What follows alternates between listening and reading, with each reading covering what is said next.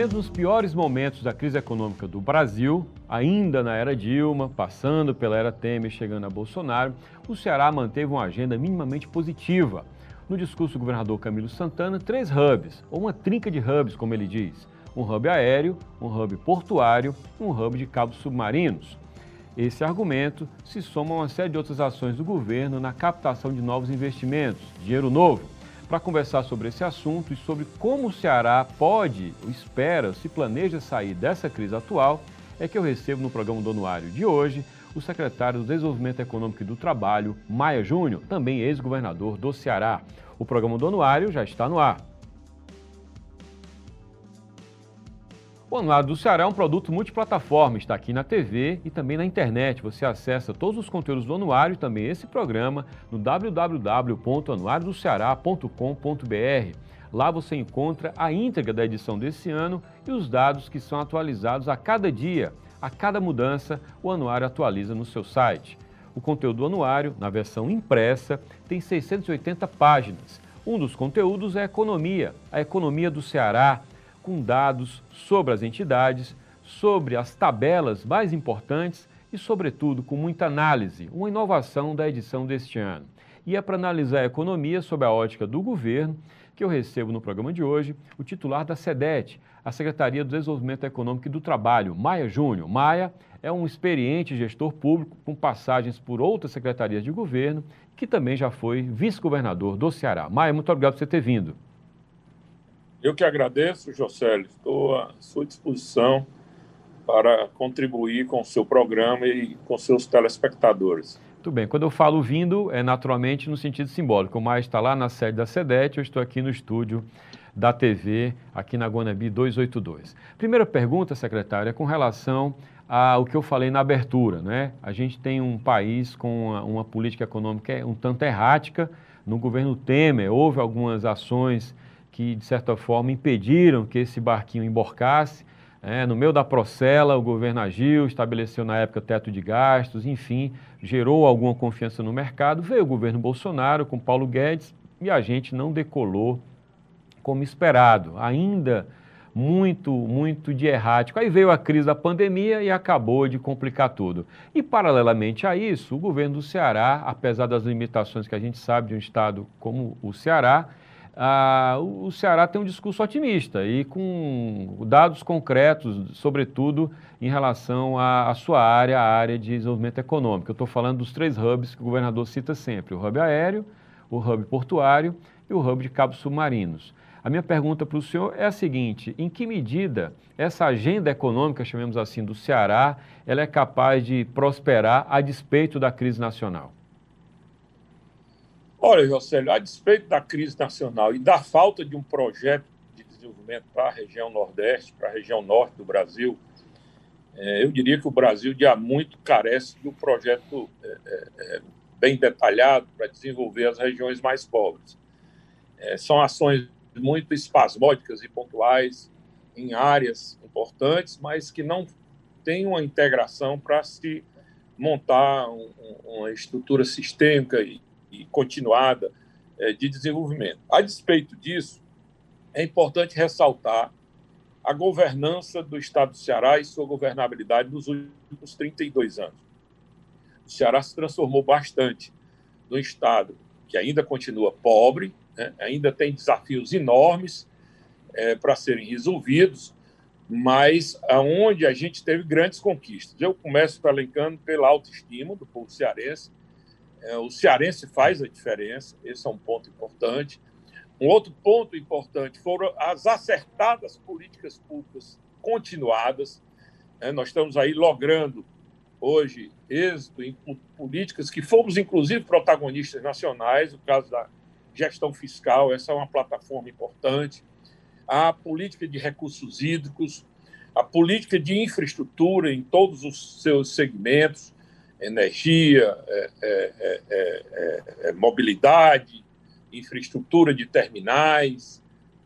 aí foram construídos novos aeroportos, um porto novo, que se soma ao porto do Mucuripe existente. Né, todo o investimento feito aí em fortalecimento da, de uma rede de acumulação de água e de distribuição. Ainda temos desafios fortes no saneamento. Acreditamos que esse marco regulatório aprovado recentemente no Senado possa vir ajudar muito é, nessa transformação. Então, a infraestrutura foi outra política acertada. A política de educação, que estamos andando aí a passos, passos largos. A política de inovação, ciência e tecnologia. Né? É, o esforço de toda uma política de desenvolvimento para sair de uma economia primária para uma economia industrial, é, onde hoje tem aí uma grande preponderância no fortalecimento de um ponto histórico nosso em termos de atividade, que é o comércio, continuamos fortes no comércio, mas estruturamos uma rede de, de serviços muito é, eficiente no estado do Ceará. É, isso tudo nos anima. E nos anima que esse, essas ações são continuadas. Né? O governo Camilo, ao reestruturar toda a área de desenvolvimento e ao estruturar um plano de longo prazo, que é o Ceará 2050, a um plano de governo, que é o Ceará Veloz, e ajustar esses, esses planos todos a esse momento da pandemia, as intervenções que no gerenciamento da crise, tanto na área de saúde, tanto na área social e na área econômica eh, e na área fiscal, foram importantes para o Ceará e eh, fazendo essa tra travessia bastante difícil, porque é uma travessia que se soma desde 2013 a uma crise econômica, a fatores outros como a falta de chuvas no Ceará, né, a crises que a gente vivenciou aí também com a segurança pública. É, esse, esse, esse, essa, esse conjunto é, é, de ações nos anima que o Ceará pode sair dessa crise mais rápido, porque já vinha trabalhando bem essa, essa questão do desenvolvimento, né? e está querendo dar outros saltos, outros passos é, na questão do desenvolvimento econômico do Ceará, para que a gente possa é, aumentar a nossa riqueza, aumentar a nossa participação no PIB é, é, nacional. Ela está hoje em 2,25 contra 4,35 de participação na população. Simples é, é, é, movimentação do PIB, se conseguirmos equivaler o PIB do Ceará à é, participação na, na população nacional, na demografia de participação do Estado do Ceará, do ponto de vista demográfico, eu tenho certeza que só isso já a, a renda do cearense, isso já possibilita um grande crescimento econômico. Para isso, precisamos diversificar cada vez mais e intensificar a melhoria do valor agregado desses postos de trabalho que estão sendo gerados aqui no estado do Ceará. Pois bem, quando você fala no aumento do PIB, a gente historicamente ficava ali chegando quase aos 2%, agora já passou um pouquinho, né? Isso se deve muito função de siderúrgica né, e outros investimentos que houve. Mas a minha pergunta é: como é que o Ceará pensa não apenas crescer o PIB, mas ser um Estado, nas limitações que um governo de Estado tem, que são políticas macro, nacionais, mas nas limitações possíveis, como é que o Ceará se planeja, secretário, para que essa riqueza melhore a qualidade de vida das pessoas e não seja apenas o aumento de PIB, que não traduz aumento de distribuição de renda? Primeiro, é, é, é, Educação seria a senha? Educação? É, é, primeiro, eu acho que a, a, a, plataforma, as quatro plataformas fundamentais para estabelecer em relação a outros estados do Nordeste, né, vamos é, olhar sempre o Ceará né, dentro dessa questão do benchmark, que ele disputa posições ainda no Nordeste. Nós ainda somos a terceira economia do Nordeste. Então, nós precisamos lutar para, nesse crescimento econômico, ultrapassar o Estado pernambucano e o Estado baiano. Esses são os grandes desafios é, dessa nova economia do Estado do Ceará nos próximos anos. Para isso, é, é, é, a gente tem que melhorar bastante. Estamos fazendo um grande esforço na plataforma de ambiência de negócio.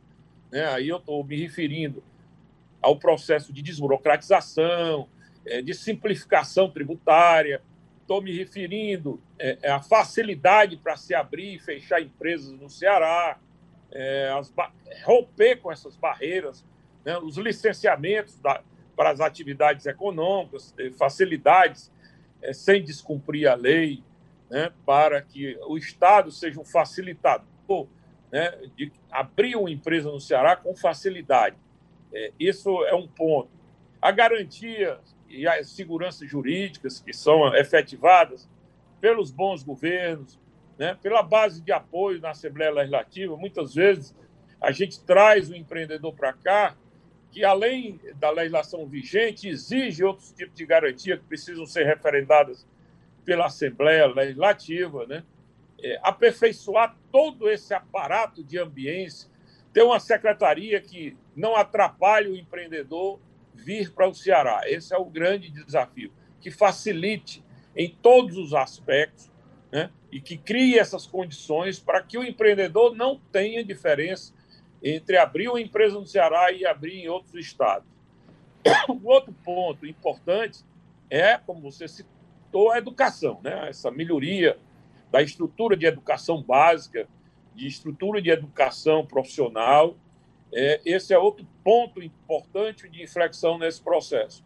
O outro ponto importante é essa rede de inovações, ciência e tecnologia.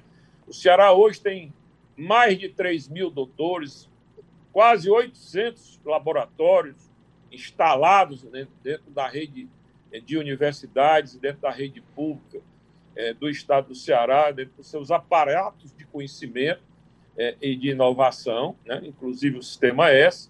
Isso são é, é, meios importantes, né? porque a gente vai estruturar não só a formação, como pesquisas aplicadas importantes para a superação de atividades é, econômicas e atividades públicas que exigem um nível maior de conhecimento.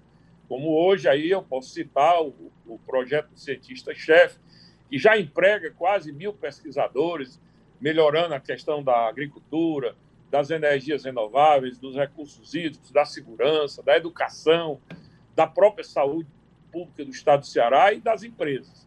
Né? O Ceará hoje criou instrumentos dentro dessa rede de inovação e tecnologia bastante robusta para é, assessorar o seu crescimento econômico. Esse é um ponto importantíssimo.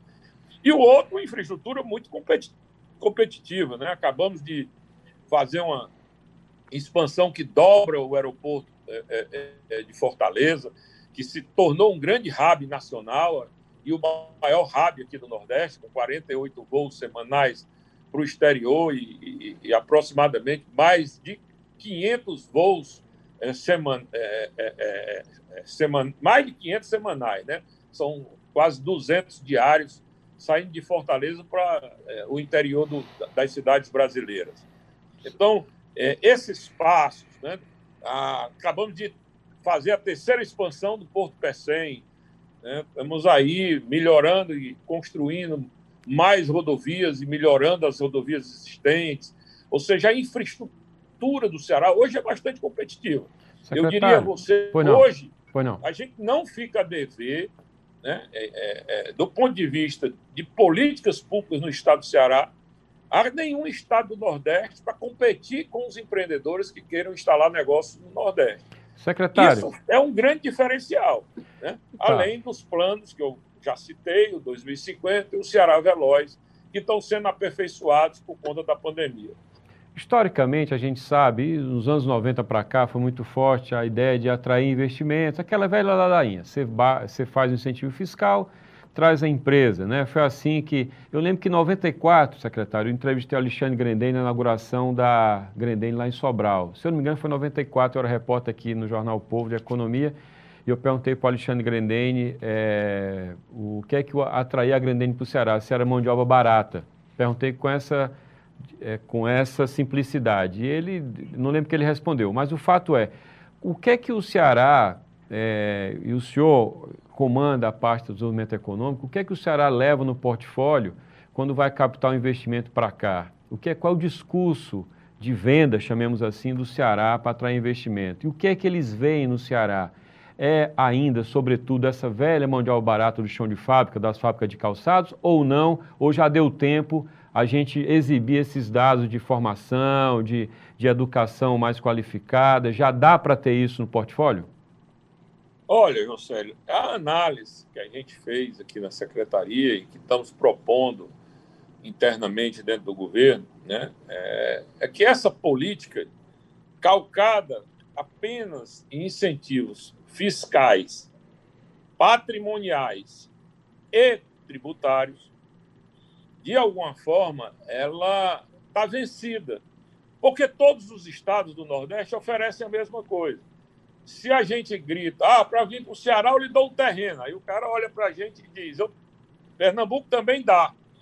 Né? É, se, eu também tenho é, incentivos fiscais, né, através é, é, é do parcelamento do ICMS. Né?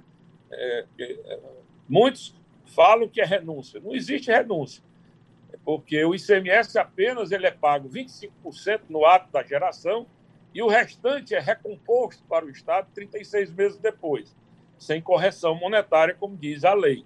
Né? Não há renúncia de incentivo. A gente recebe a totalidade do incentivo do ponto de vista da concessão. Agora, do ponto de vista financeiro, a gente não recebe a totalidade a valor presente da geração desse CMS, por conta do prazo para de devolução. É, isso os outros estados também dão. O que eu acho que vai fazer muita diferença é, é primeiro, é, uma grande reforma do ponto de vista de que incentivo exige os tempos modernos. Né? Ainda é, é, é parcelamento de ICMS para retorno demorado ou é, regimes especiais de tributação ou concessões de terreno. Né? Hoje nós estamos aqui é, discutindo que o incentivo ele devia deixar de ser econômico, perdoe, tributário, fiscal e patrimonial para ser um incentivo econômico. Um incentivo que o Estado possa fornecer condições idênticas às existentes no mercado de capitais. Né? O Estado possa participar de equity de empresas com retorno é, definido, né? Está aí é, duas grandes empresas, é, tem várias, mas citar duas, né? Iven Dias Branco e Apivida, se financiando no mercado de capitais, duas grandes empresas que não se financiaram totalmente às custas do Estado.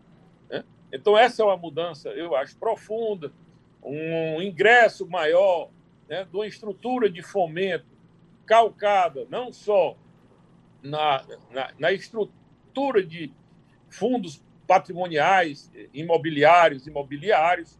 Né? Para isso, o Ceará criou aquela holding, a Ceará, Ceará né? a capitalização dos fundos de pensão, né? O, o, fundo de capitalização, a Ceará Prev Com, né? É, é, outro instrumento que nos próximos anos podem ser grandes fomentadores das empresas locais, além dessa plataforma é, de ambiência adequada, que citei há pouco, além da melhor educação, além da melhor rede de inovação, ciência e tecnologia, além da infraestrutura. É, é, porque o empresário precisa enxergar né, que aquele incentivo que era dado né, para compensar alguma precariedade de alocação para competição, ele passa hoje a ter outras exigências. Por exemplo, desenvolvimento de produtos. Muitas empresas não têm capacidade de investir Aí sim, a gente, através de um fomento econômico, estimular é, desenvolvimento de P&D nas empresas, essa economia do conhecimento, né? essa economia que já se fala em não é mais em 4.0, 5.0, né? É, instrumentalizar isso nas empresas locais, empresas voltadas para exportação, estruturar é, o Estado ajudar Maia. a financiar estruturas voltadas para a exportação. Maia, esse, né? esse, você, você não acha que o setor privado é muito mal acostumado, não? Que tudo que você está falando, com toda a importância que tem, deveria partir das empresas privadas, eles ainda, ainda esperam muito pelo Estado. Até onde vai, na sua opinião? Eu sei que você é muito crítico em relação a isso. Até onde deve ir a mão do Estado nisso? Josélio, eu poderia lhe responder com uma pergunta. Né? Diante de tudo que eu falei, tá? Diante de tudo que eu falei agora há pouco para você aqui, né? o que é que impede hoje o empresário estar no Ceará investindo? A distância em relação ao mercado consumidor, talvez? Porque ele vai vender no Centro-Sul? Mas, mas, esse é outro movimento, José, é, é, é, é contrário nos dias de hoje. Porque um ponto determinante para um investimento é a demanda, em primeiro lugar. Como é que eu vou montar uma fábrica se eu não tenho demanda para vender? O Nordeste é um puta mercado, tem 40 milhões, é, mais de 40, são 44 milhões de pessoas. somado ao norte, que são mais 30 milhões, nós estamos falando aí de uma população é, é, de muitos países na Europa não tem. Né? Então, formar esse mercado, e para formar esse mercado, é preciso melhorar a renda dessas pessoas, gerar oportunidades para que essas pessoas possam consumir mais os produtos que vão estar disponíveis nas prateleiras do comércio é, é, é, é local ou regional. Né? Quando a gente faz um polo de excelência de saúde no Ceará, ainda semana passada eu ouvia isso do embaixador dos Estados Unidos, dizendo a dificuldade que tem o povo americano hoje em ter assistência de saúde. Né? Pode-se fazer aqui uma rota de turismo é, é, é, é de saúde, onde um americano que não tem condições de tratar é, é, seus dentes, por exemplo, né? devido a uma odontologia extremamente evoluída que o Ceará tem, e se isso se transformar num polo de excelência, nós vamos estar tá, tá trazendo americano para estar tá se tratando aqui no Ceará. Quem falou isso não fui eu que falou isso, foi o embaixador dos Estados Unidos numa reunião com o governador na semana passada. Né? Ou para tratamentos outros, como transplantes, que lá são caríssimos e impede o acesso às populações de classe média baixa, americanas. Né? Eu estou citando exemplos de polos que a gente pode tá. construir tá. aqui de excelência né? para se criar mercado, para se criar demanda, e aí não só empresas de serviço, na área de saúde, um exemplo, né? tem uma rede hospitalar de primeira linha, como hoje é o Sírio Libanês e o Albert Einstein em São Paulo, a gente tem equipamentos com a excelência desse, pode-se criar aqui uma economia da saúde, que é o que a gente está trabalhando fortemente com o secretário de saúde, doutor Cabeto, nos polos de saúde de Porongabuçu, Eusébio, e ele está estendendo um terceiro, que seria em Xeramubim. Né? Eu estou quando eu estou protagonizando agora né, né, uma outra indústria, nós conseguimos instalar nesses últimos 20 anos, e o Ceará é hoje, do ponto de vista da indústria de bens, de capitais e de serviços, o, o, o, o Estado protagonista. Já não somos mais o protagonista de geração de energias renováveis, estamos em terceiro lugar e, e a, estamos lutando para retomar esse protagonismo, mas estamos discutindo hoje aqui a indústria, uma indústria nova nessa área, que é a indústria offshore. A propósito da, da, dessa questão offshore, só para explicar para o telespectador leigo, é que a indústria offshore de energia eólica significa, como o nome diz, torres de energia eólica no mar. E aí, Maia, é, me vem à cabeça uma polêmica com a indústria do turismo. Vocês não, não percebem essa resistência na indústria do turismo, da, da, de você ter to, torre eólica no mar? Isso poderia comprometer, por exemplo, o kitesurf, que é outro produto do Ceará? Como é que é esse debate dentro do governo? Exemplo, Rapaz, né? Um exemplo micro. Em respeito às pessoas do turismo, mas é. o Oceano Atlântico é tão grande, né? tem tanto espaço para a convivência do kite, da navegação, né? É, é, é, não só a navegação de lazer, mas também a, nave a navegação comercial. Eu não vejo impeditivo. Não veria impeditivo.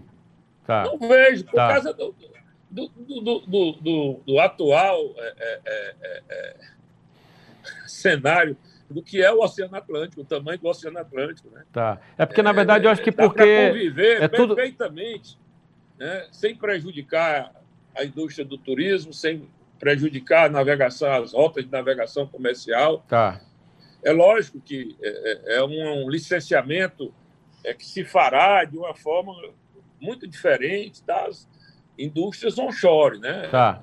Nós estamos, inclusive, aí com um, um projeto né, de uma empresa italiana sendo é, é, discutido o licenciamento com o IBAMA em Brasília, né? E com o próprio patrimônio da União.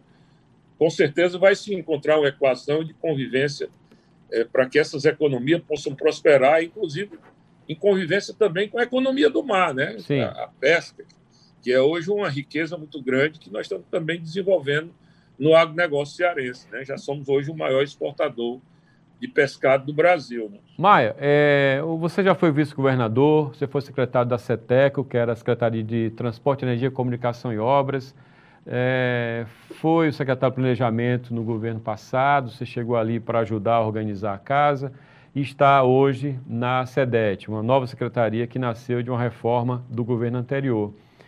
Como é que é ser gestor no Estado e se deparar com a realidade que eu já vi você comentar informalmente numa roda. Pô, você faz um trabalho de otimizar investimento, gerar alguma gordura né, no caixa para que você tenha essa capacidade de investir no exercício seguinte. Aí vem lá o movimento corporativo, não é, que pode ser legítimo ou ilegítimo, em se tratando de motim de PM é ilegítimo, e houve isso no Ceará. E aí o Estado, por conta da circunstância, acaba tendo que, se não o aumento todo que pedem, mas conceder algum aumento, enfim. E lá se vai a economia feita. Como é que é planejar, fazer planejamento com a circunstância dessa? Não, não, não dá uma vontade assim de dizer eu desisto, mas aí não desiste, vai lá. Como é que funciona isso na cabeça do gestor público? Olha, José, é, é cansativo, né? Assim, são é uma gincana de desafios né, que a gente tem na vida pública. Né? Essa sua pergunta me faz lembrar né, a minha convivência com a minha mãe, meus irmãos, é, quando minha mãe dizia uma expressão para todos os seus filhos, né, que ela dizia o seguinte: atrás do pobre corre um bicho. Né? E aí a gente perguntava: que bicho é esse, minha mãe? Minha filha, aqui a vida é tão limitada, nós só temos o básico e já é muita coisa. Agora, aqui, se quebrar uma geladeira, no outro dia compromete o resultado do almoço. Porque eu tenho que escolher entre dar o almoço a vocês e consertar a geladeira. Então, a gente tem que rezar todo dia para não quebrar a geladeira. É a mesma coisa é, é, é, é, em relação a quebrar uma louça ou qualquer outra coisa que a gente tem que repor. Então, vocês têm que ter cuidado com o que a gente tem, porque nós temos tudo na conta. É a mesma coisa o Estado. Né? Eu, eu, eu associo muito isso na minha cabeça. O Estado tem a conta né, para pagar as suas obrigações e, num esforço gigantesco, conseguir investir o que a gente vinha investindo aí nos últimos anos. Algo em torno de 11% a 16%. Teve um ano de exceção, que foi 2008, quando aquela economia do mundo bombou. Aqui se chegou a, a 21% da receita líquida, né? Na série histórica de investimentos públicos do estado do Ceará. Mas a média sempre oscilou ali entre 11 e 16, um ano muito bom chegava a 18. Né? Uhum. Aí vem um ataque como uma seca, vem um ataque como uma crise econômica, é, ou uma pandemia, esses níveis de investimento se reduzem drasticamente. Né? Socorrer uma seca exige do governador esforços hoje menores, né? no passado foram muito maiores, é, é muito grandes do ponto de vista financeiro. É, por isso que eu defendo, o, o, o José, que a gente precisa crescer além desses históricos 2% em média que cresce a economia do Ceará. Ah, mas é maior do que a média do Nordeste. Ah, é maior do que a média do Brasil. Mas não está satisfazendo a necessidade da gente criar folgas para investir mais, para atender uma demanda ainda muito alta de serviços públicos, na educação, na segurança, na saúde, que demandam muito mais recursos para a população esteja satisfeita na infraestrutura do que o que é, é, é ofertado nos dias de hoje. Então, é, é, é, essa é uma sinuca que a gente tem que administrar sempre, né? Com muito é, é, é, rigor, né, com muita austeridade, porque precisamos continuar ofertando ampliação de serviços à população. E isso não se faz sem investimentos. Isso Maia. não se faz sem contratação de novas pessoas. Claro. Isso não se faz sem custeio. Né? Então, é, é, é, associar essa pouca poupança à poupança externa, que é o que o Ceará tem feito, né? tomado empréstimos aos bancos multilaterais, para poder fazer programas como a gente tem feito aí.